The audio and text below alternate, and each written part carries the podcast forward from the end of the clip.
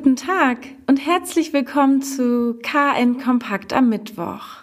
Diese Nachricht sorgt für Unruhe bei Norwegen-Urlaubern. Das norwegische Institut für öffentliche Gesundheit hat sich für die Einführung einer Quarantäne bei Einreise aus Deutschland, Liechtenstein und einigen Teilen Schwedens ausgesprochen, da dort die Corona-Fälle steigen. Die Entscheidung der Regierung steht noch aus. Sollte die norwegische Regierung der Empfehlung des Gesundheitsinstituts folgen, könnte die zehntägige Einreisequarantäne bereits am Sonnabend in Kraft treten, berichtet die Nachrichtenseite NRK im Netz. Für den Kieler Hafen wäre eine Quarantäne ein schwerer Schlag. Im Falle einer Quarantäneverordnung könnte die Colorline mit einer ähnlichen Regelung wie bereits im Juni reagieren, als der Fährverkehr Kiel-Oslo ausschließlich für Passagiere aus Norwegen geöffnet wurde. Dann dürften aber auch die norwegischen Passagiere in Kiel nicht mehr an Land.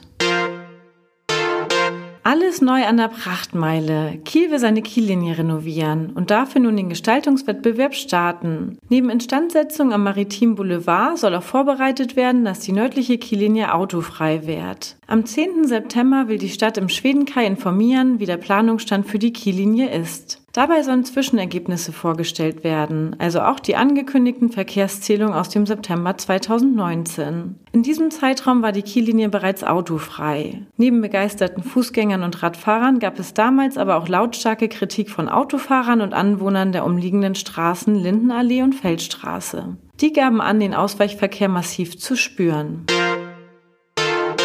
Zum dritten Mal organisiert Silke Umlauf nun schon den Garagenflohmarkt in Kronshagen. Doch in diesem Jahr ist die Nachfrage explodiert. Am Sonnabend und Sonntag von 12 bis 17 Uhr verteilen sich knapp 500 Anbieter an mehr als 250 Standorten in der gesamten Gemeinde.